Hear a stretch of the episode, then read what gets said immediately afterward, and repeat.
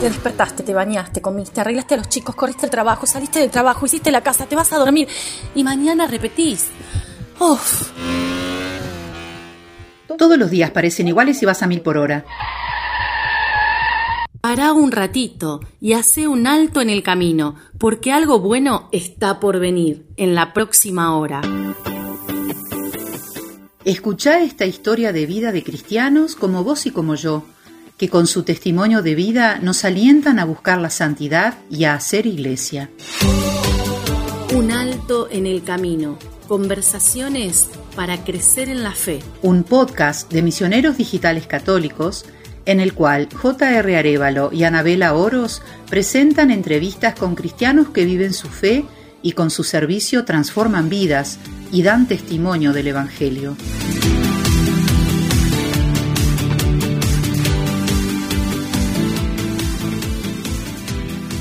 Bienvenidos a una nueva edición de Un Alto en el Camino.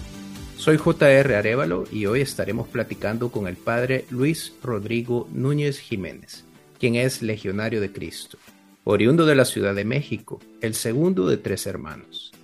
Se incorporó al movimiento Reinum Christi en Guaymas, Sonora, en el año de 1996 y desde entonces ha estado trabajando en la congregación. Ingresó al noviciado de la Legión de Cristo en el verano de 2001 en Monterrey. Estudió humanidades clásicas en Salamanca, España y filosofía en Roma. Sus prácticas apostólicas las realizó en Aguas Calientes, trabajando en la promoción vocacional para el Centro Vocacional de León. Estudió teología en Roma, colaborando al mismo tiempo en las oficinas de la Administración General de la Congregación. Actualmente es director de sección de jóvenes en Guadalajara y promotor vocacional para todo el estado de Jalisco. Hablando un poco de los legionarios de Cristo, les cuento que es una congregación religiosa formada por sacerdotes y candidatos al sacerdocio fundada en 1941. Pertenece a la Federación Reinum Christi junto con otras dos entidades federativas, que son las consagradas del Reinum Christi y los laicos consagrados del Reinum Christi, todas fundadas por el padre Marcial Marcel cuando aún era un seminarista increíble. Con un espíritu centrado en Cristo, contemplativo y evangelizador, el lema de los legionarios es Venga tu reino pues expresa el anhelo de que Cristo reine en el corazón de los hombres, de las familias y de la sociedad en general. Un alto en el camino, una charla sobre la fe. Querido Padre, bienvenido a este programa. Muchas gracias, gracias por la invitación y efectivamente ya, eh, ya el, trabajo con jóvenes eh, me acaban justo este verano, o sea, es muy reciente, por eso todavía no hice ahí la aclaración, pero ahora estoy trabajando con matrimonios jóvenes. Fueron tantos años de trabajar con los muchachos que ahora, ahora con ellos de etapa y yo junto con ellos, ¿verdad? Entonces ya estoy, uno me sustituyó en, en la sección de jóvenes y ahora yo estoy con matrimonios jóvenes, pero son estos que vengo acompañando desde hace años. De hecho, ayer fue la profesión perpetua de uno de ellos y la pudo hacer aquí en Guadalajara y fue muy bonito eso, ¿no? Era como ir viéndolos crecer en la fe y descubriendo su vocación, muchos al matrimonio, y este, pues este también que entró en el seminario con nosotros y, y ahora ya profesó perpetuamente. Qué excelente, padre, realmente, y qué afortunado, porque no creo que muchos sacerdotes tengan esa, esa bendición de poder seguir con mucho tiempo la trayectoria de, de, de, su rebaño, ¿verdad? Entonces, qué, qué, qué gracia, qué, qué bonito eso. Matrimonios jóvenes que tanto tanta falta le hacen a la iglesia, que estén presentes, que estén bien formados y que sobre todo eh, prosigan a, tener familias cristianas, ¿no? Que es lo que el mundo necesita. Y bueno, padre, para, para entrar en, en materia, cuéntenos un poco acerca de cómo encuentra usted su vocación sacerdotal. Sé por ahí que su camino en, en, en, la iglesia empezó desde muy chico y que desde muy pequeño abrazó la fe pero cuéntenos cómo es, cómo es que encuentra su vocación. Pues mira, son así en grandes rasgos. Yo estuve en un colegio de, de Opus Dei, en la primaria, y la verdad es que mientras estuve en él, eh, fui muy feliz. O sea, yo era de los que se sumaban a, a, todas las actividades extraescolares que se organizaban, ¿no? y, participaba mucho de, de, incluso algunas actividades que se hacían como en un club de niños o de adolescentes que hacían campamentos y cosas por el estilo. Yo siempre fui muy, muy activo en eso y, y me gustaba. Después nos mudamos con mi familia al norte del país, ahora en la Ciudad de México, y nos mudamos a Guaymas, Sonora, que es en el norte, es casi en la frontera con Estados Unidos, pegado al Pacífico, es, un puerto, y ahí estudié la, o sea, de la adolescencia en adelante, ya mi familia ha vivido ahí. Y ahí, estando en ese sitio, curiosamente en la secundaria, todo el fervor que yo tenía y todo ese entusiasmo y tal, no se perdió, pero se distrajo. O sea, porque me, pues me empezaron a llamar mucho la atención pues, las niñas, las compañeras. Yo venía de una escuela de puros hombres y cambio a una escuela mixta. Venía a vivir en una ciudad inmensa como es la Ciudad de México, a un lugar, Guaymas es una ciudad muy pequeña, de 120 mil habitantes. Entonces, yo sentía que me podía mover por toda la ciudad, de vivir en el centro del país a irnos a la costa. O sea, fue todo un cambio. Y la gente en el norte, además, es muy extrovertida, es muy abierta, es muy. Entonces, a mí me fascinó esa parte y, me distraje un poquito de la parte de la cercanía con Dios. Iba a misa los domingos, pero ah, quizá ya, ya no entraba, ya me quedaba en la puerta, ¿no? O eso que te quedas incluso afuera ahí en el atrio platicando un poquito, como que con un pie y un pie. Así fue la secundaria y en la preparatoria, en el bachillerato, vino un compañero, su muchacho, y nos invitó de misiones. Y cuando nos invitó a ir de misiones, eh, el plan era ir a un pueblo cerca de la Ciudad de México y me llamó la atención y le pregunté a él, oye, ¿quién organiza esto? Y él me habló del Reino Christi, yo nunca había escuchado hablar de ellos. Y dije, bueno, ¿y ellos quiénes son? Y me dijo, bueno, pues están los legionarios de Cristo y el Reino Christi. Me explicó un poquito la, la, cómo funciona. Y yo, como el Opus Dei, y me dijo, haz de cuenta, ¿no? O sea, como un movimiento más. Y yo, ah", entonces me latió, por, por, la experiencia que yo traía de la, de la infancia, era muy positiva. Entonces me, me fui de misiones y me fascinó. Y en misiones conocí a un legionario eh, que me, causó muy buena impresión porque se me hacía un sacerdote muy cercano con nosotros, con los jóvenes, hablaba prácticamente nuestro mismo idioma, incluso eh, pues venía de un entorno muy semejante al que éramos nosotros, o sea, era exalumno de un colegio parecido al que estábamos estudiando y tal, y, y al mismo tiempo muy sacerdote, ¿no? Con el distintivo todo el tiempo, con, entonces como que eso me, no sé, como que me pareció muy coherente. Y fui haciendo amistad con este sacerdote y con los demás jóvenes que organizaban las misiones, me incorporé al, al Reino Christi, o sea, me sumé a esto y, y, obviamente pues me volví asiduo a las misiones y tenía siempre estas dos cosas, ¿no? La ambivalencia, mucho gusto por la fiesta y mucho gusto por las cosas de Dios. Entonces, para mis amigos de más fiesta, yo era el, que estaba cerca de Dios y para mis amigos de, de acá, era el que había que estar invitando para que no se distrajera, ¿no? Y este, Así pasaron varios años hasta que murió mi padre cuando yo tenía 21. Después de eso fue un año de, un poco como de reubicarme y al terminar ese año, eh, justo hablando con una, con una amiga, ella me dijo, oye, ¿por qué no te das un año de voluntario? Hay un programa que se llama Colaboradores. Vete un año de colaborador, trabajas a tiempo completo en, en la misión y todo, como seglar, y ya después ves qué quieres con tu vida. Entonces me gustó esa idea, me fui de colaborador y estando de colaborador a la mitad, en diciembre, nos tocó ir a Bosnia, Herzegovina, fuimos a, a una, era la clausura del año entonces fuimos a Roma y, aprovechando que estamos allá, fuimos a Bosnia, a un pueblito que había sido de croatas, invadido por los serbios, donde solo quedaba el párroco con unos cuantos viejitos. Y, y, se quedó el párroco ahí porque era como una forma de mantener el status quo, ¿no? Eh, de mantener la parroquia, o sea, mientras hubiera presencia de un sacerdote ahí, mm. podía mantener esa parroquia como tal, porque si no, eh, los, un poco por los tratados que había ahí, era si el párroco abandonaba la parroquia, podría haber llegado después, no sé, el equivalente a uno de los ortodoxos y tomar el lugar y como no. Eh, entonces un poco era una cuestión así los jóvenes se habían ido y los viejitos se quedaron en la parroquia, o sea, vivían en la casa parroquial. El párroco prácticamente cuidaba a los viejitos y cuidaba, y cuidaba una iglesia destruida.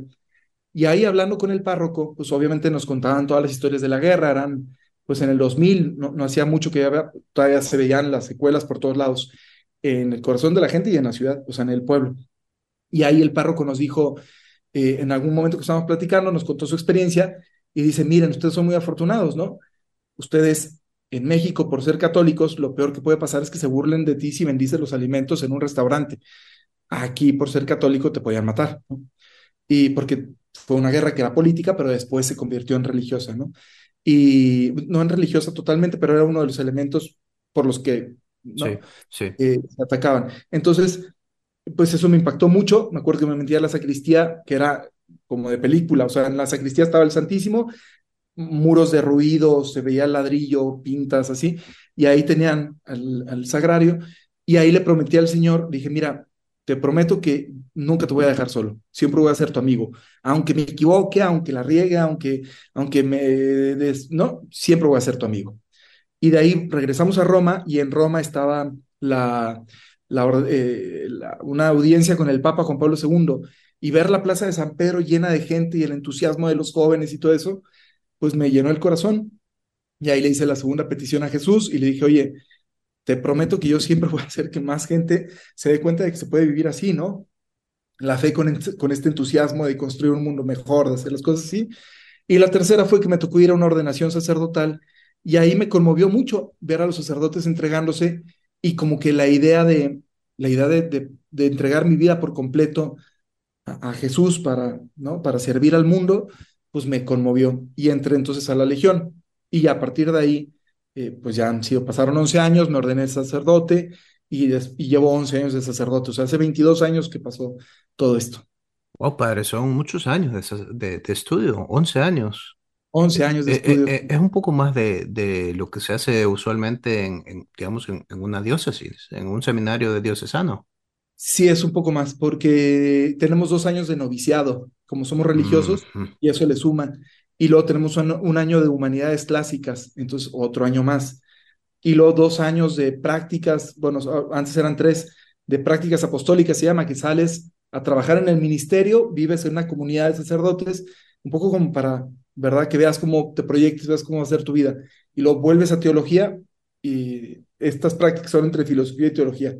Entonces le sumas todo eso y 11. Mire, interesantísimo. Eh, otro, otro, método, definitivamente. Y hablando eh, particularmente de, los legionarios, eh, ¿cómo, ¿cómo, les asignan a ustedes sus, sus labores sacerdotales? Es decir, tienen, los legionarios tienen parroquias, como, como por ejemplo tienen los carmelitas o los claretianos, los salesianos, que tienen sus propias parroquias de misión, digamos, o trabajan a, la par de, de los sacerdotes diocesanos. ¿Cómo, ¿Cómo, funciona esa parte? Pues mira, como al ser eh, religiosos, sí hay como la intención de responder a una necesidad en concreto, ¿no? Eh, no es, no es el tema, pero yo creo que hubo la, la intención de, los legionarios, al final de cuentas, es la extensión del reino de Cristo. ¿no? O sea, la fiesta de Cristo Rey tiene una importancia muy grande para nosotros. Nuestra espiritualidad es muy cristocéntrica, o sea, la imagen de Cristo mismo que sale al encuentro de la gente y les anuncia, ¿verdad?, el amor del Padre, eh, que forma a las personas para que esas se conviertan en apóstoles y se metan en todos lados, es algo que traemos como muy en el ADN, es nuestra esencia espiritual. Entonces, trabajamos mucho a través, les llamamos secciones, son grupos de adolescentes, de jóvenes o de adultos que van a, a, centros de formación a recibir pláticas de formación, a tener dirección espiritual, a tener retiros, a tener este, cursos, todo lo que les ayude en su crecimiento espiritual con la intencionalidad de proyectar, de que sean, se proyecten, vamos, hacia el apostolado. No es que los dirijamos nosotros de que dedícate a esto, pero es con la intención de suscitar en el corazón pues una, una escucha de lo que Jesús les pide y que, y que estén capacitados como para salir y responder a eso, ¿no?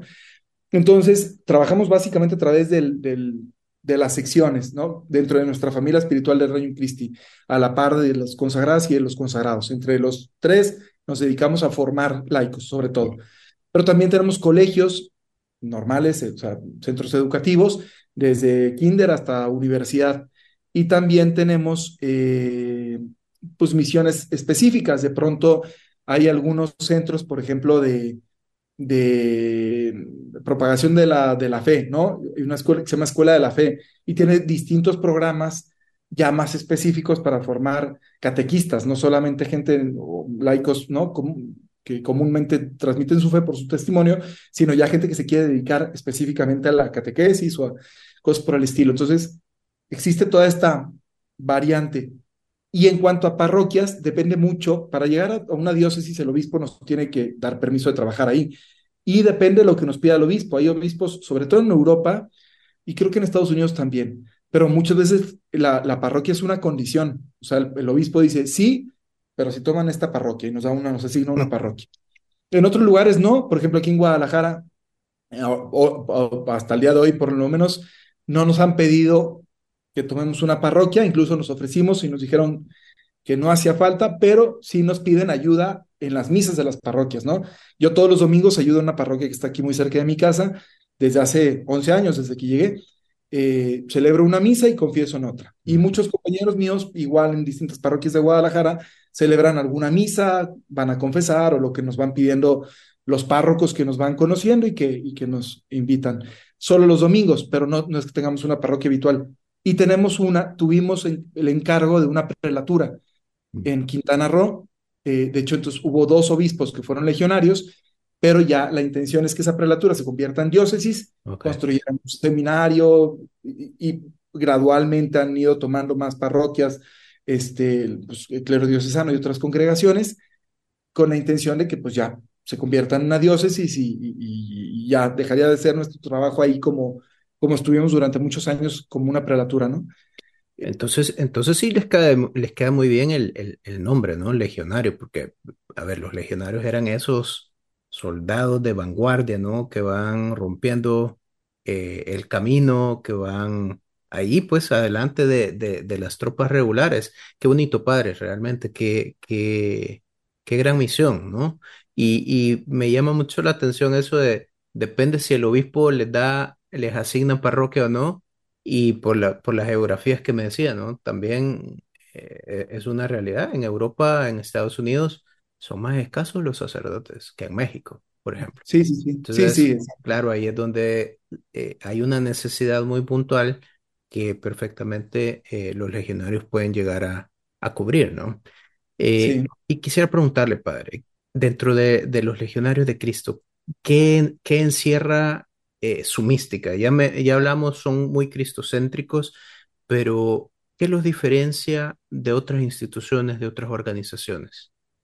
Pues mira, tuvimos, y no sé si qué tanto lo, lo, sabes, pero tuvimos nosotros una, o sea, fuimos fundados, ¿no? Por, por el padre Marcial Maciel, que después se demostró, y fue un caso sonadísimo en, en la iglesia, que fue culpable de, de, graves delitos, ¿no? De abuso de menores, de, de, de muchas corruptelas, de, o sea, fue un desastre eh, eh, el, el, lo, lo, que pasó, ¿no? Y, y, evidentemente eso nos puso, pues hubo muchos que tomaron la decisión de salir de la congregación, irse al clero diocesano, y muchas consagradas eh, se salieron y se consagraron como vírgenes consagradas en otros lados, o sea, fue un momento muy, y se entendía, claro, porque pues era, era muy dramático lo que estaba pasando. A partir de ahí, yo creo que sí nos hicimos un replanteamiento de que, qué era efectivamente lo que nos distinguía. Quizá antes, ver, siempre había un gran celo apostólico, siempre, y eso es una, una, la palabra es militante, tal cual, ¿no?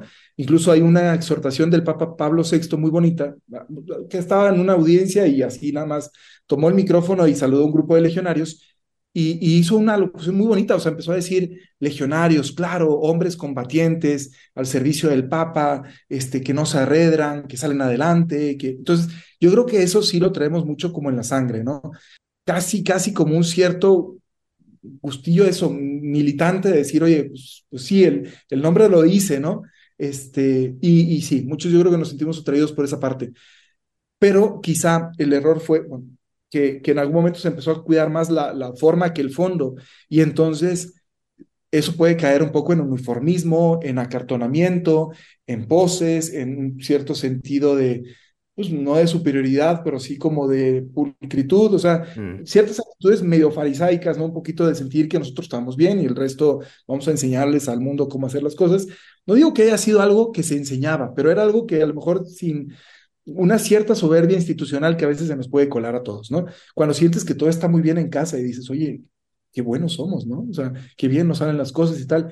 Y entonces este golpe nos dio durísimo y el Señor tuvo a bien eh, pasarnos por ese crisol de la humillación, porque antes de este evento, de que hiciera público esto del fundador, yo me acuerdo que yo iba a una central de autobuses a tomar un bus o lo que sea, y era muy fácil que la gente te veía y te decía, legionario, ¿verdad? Por el distintivo, por el porte, por, ¿no? Y te sentías hasta como orgulloso de, ah, sí, sí, sí, ah, yo tengo un primo, tengo un amigo, yo estudié o lo que sea. Después de esto, o sea, incluso ya hoy en día menos, pero hubo unos años en los que si les caías bien en la fila, en lo que estabas formado atrás en el banco, lo que sea, si, a veces se hace una conversación y si les habías quedado simpático, te decían, usted es este, del Opus, ya ves que los del Opus ahí también suelen traer, y yo, eh, no, no, no, jesuita, y yo, no, diocesano, y tú, y tú también como que te hacías medio loco, ¿no? Hasta que al final decías, no, legionario de Cristo, y era impresionante cómo te hacían la cara de, ah, y, ya no sabían qué hacer, sonrisa incómoda, silencio, y, y se acababa la conversación. Entonces, caminar con ese estigma era durísimo, pero ahí nos replanteamos muchos y dijimos, bueno, si nos quedamos, ¿a qué nos vamos a quedar? ¿Y qué creemos que es lo propio? Y entonces, lo que creemos que es lo propio hoy por hoy es, eh, pues, el reinado de Cristo, primero que nada en el propio corazón, eh, y luego la extensión del reino de Cristo, es decir, ganar tu corazón para Cristo y luego que eso se note y que lleves a Cristo a todos los otros lados, ¿no? Salir al encuentro de la gente. Entonces nos distingue mucho quizá, y te voy a poner un ejemplo, durante la pandemia era muy común encontrarse legionarios por hablar de la legión en concreto, pero también consagradas y consagrados, y laicos del Reino Christi.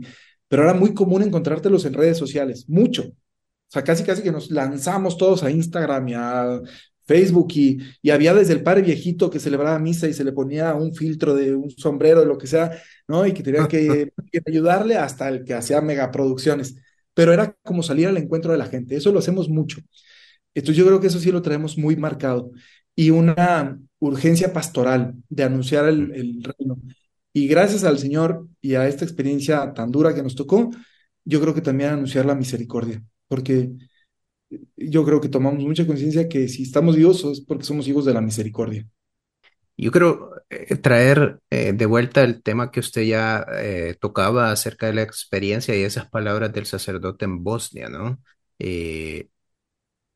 lo más que puede pasar es que se burlen de ti pero aquí te pueden matar, palabras durísimas. Y en ese contexto, eh, quiero preguntarle, ¿seguirá siendo la iglesia perseguida en diferentes partes del mundo?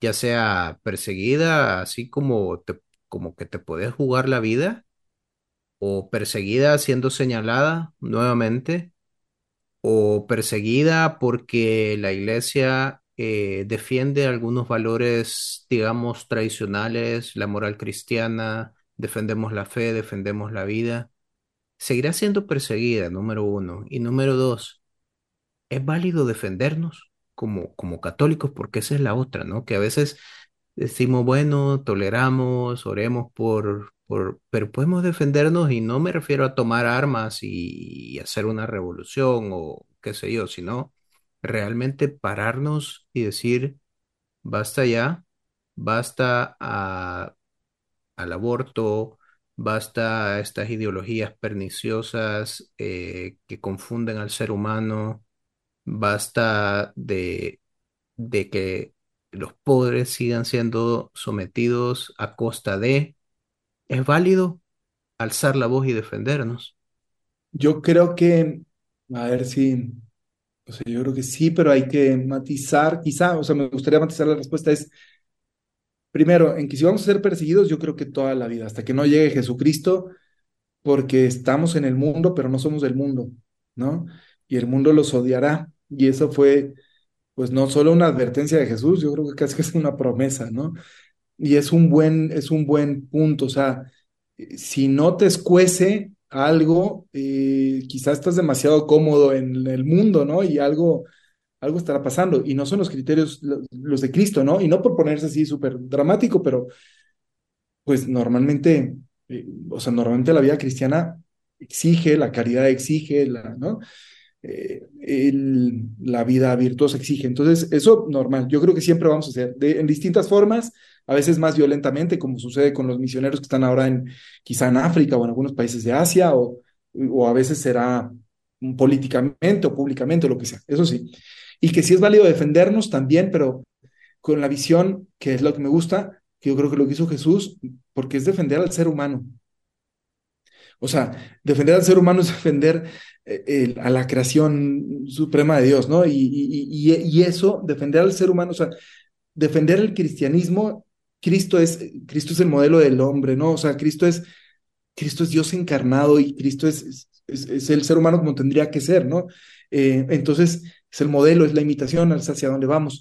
Y desde luego que el cristianismo por eso se interesa por todo lo humano. Y entonces sí tiene que defender lo humano, ¿no? Tú lo decías muy bien, o sea, eh, por ejemplo, con temas pues, que, pueden causar tanta controversia, ¿no? Que algunos a veces piensan, es que claro, ustedes quieren atacar a las que abortan. No, queremos defender al, al, al abortado. Eso es lo que nos preocupa, el, niño que es abortado, ¿no? la segunda, a lo mejor, es que claro, ustedes eh, quieren atacar a los que propagan la ideología del género. No, queremos defender a las personas para que sepan que, o sea, para que descubran su identidad y para que se sientan felices con su identidad y para ver qué tantos problemas puede haber para que alguien no se sienta quien es, ¿no? Y, entonces que, que todo el mundo se pudiera sentir feliz con quien es en realidad, ¿no? Entonces, como que desde esa perspectiva, ¿no? De, defender al ser humano, que eso es a final de cuentas lo que estamos haciendo, ¿no? Con, con todas las otras cosas. Y en esa defensa, pues sí, defender, como bien lo decías tú, por ejemplo, cuando hablabas de los pobres que pueden ser explotados o manipulados, o, eh, o, a los ignorantes, o a los débiles, o a los que más necesitan ser defendidos. Y yo, o defender a la juventud, o defender a, es, es defender al ser humano a final de cuentas. Y eso yo creo que es donde todo mundo sí nos sentiremos de acuerdo y lo que nos da una cierta esperanza hacia el futuro, o una gran esperanza hacia el futuro, de puntos de unión. Yo que trabajé muchos años con jóvenes y ahora con matrimonios jóvenes, siempre que me preguntan, siempre, es una pregunta que siempre me hacen, padre, ¿y cómo ven los jóvenes, no? Así, yo, creo que un poquito a veces esperando que diga, terribles, ¿no? Qué cosa. Y siempre les digo, se acaban de juntar un millón y medio en Lisboa, o sea. Maravilloso. Espectacular, ¿no? Y hay jóvenes por todos lados, los que van descubriendo la fe, pues obviamente entusiasmadísimos con la figura de Jesucristo, pero quienes no han hecho la experiencia todavía de la fe, también están despertando a una empatía, a una conciencia de cuidar el medio ambiente, una conciencia social, y siento que es la antesala de después de descubrir al verdadero Jesucristo, ¿no? Que les va a entusiasmar, porque va a pensar, o sea, lo mismo, ¿no? Pero en eso, pues hay que hilar muy fino, ¿verdad? Porque evidentemente hay tantas ideologías, tantas cosas que se van metiendo que, que eso es lo que nos convierte, nos convierte en, en, un campo de, que exige mucha lucha y cuidado. Claro que sí. Y bueno, padre, se nos acaba el tiempo. Yo sé que tiene compromisos por ahí, pero no quiero irme sin hacerle esta pregunta. ¿Cuál es la misión fundamental para el Padre Luis? ¿Cuál es el mensaje que quiere dejar usted con su sacerdocio? María, yo ese suena, a mí me gustaría muchísimo pasar el día de mañana la historia como alguien que les presentó a Jesucristo. O sea, que la gente que, se acercó conmigo se entusiasme con la figura de Cristo. Yo, cuando estaba en la universidad, yo muchas veces les decía un poco en broma y un poco en serio a mis compañeros, mira, yo, yo no sé, pero sí sé quién sabe, ¿no? Entonces yo, de algunos temas, yo no, yo no tengo idea, pero sé quién sabe. Pues de la vida, de la felicidad, de la libertad, me dan ganas a veces de decir, mira, yo, yo no sé, pero sí sé quién sabe, y el que sabe es Jesucristo. Eso es lo que me gustaría dejar. Padre, de verdad que, que qué lindas palabras de cierre. Le agradecemos infinitamente por habernos acompañado en este espacio Esperamos volver a tener la oportunidad de sentarnos con usted y, volver a charlar de tanta riqueza que tiene nuestra iglesia. Y bueno, eh, no me queda más que agradecerle nuevamente, pedirle a todos los que nos escuchan que lo pongan en sus oraciones, que pongan al Reino un Cristo en sus oraciones y, nada más, Padre. No, volveremos a ver pronto, primero Dios. Claro, por supuesto que sí. Que Dios te bendiga muchísimo y gracias por, por esta oportunidad. Gracias, Padre, y gracias a todos los que nos sintonizan. Nos volveremos a encontrar Mientras tanto nos abrazamos en el Señor. Gracias por hacer un alto en el camino. Echale ganas, ponele energía y confía en Dios, porque algo bueno está por venir. Nos encontramos en el próximo programa con otra historia de fe.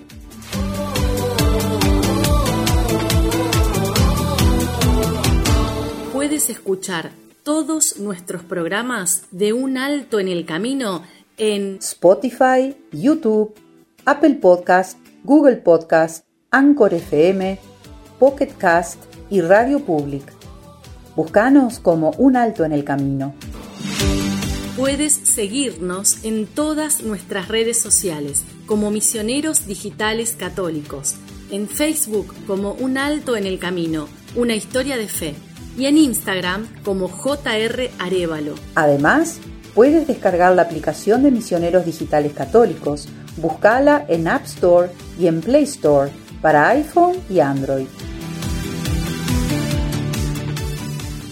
En la página web de Misioneros Digitales Católicos podrás encontrar las reflexiones del Evangelio del Padre Luis. Suscríbete a nuestro canal de YouTube, en donde encontrarás nuestros podcasts, las reflexiones del Evangelio y misas del Padre Luis, MDC Kids y muchos recursos para crecer en la fe.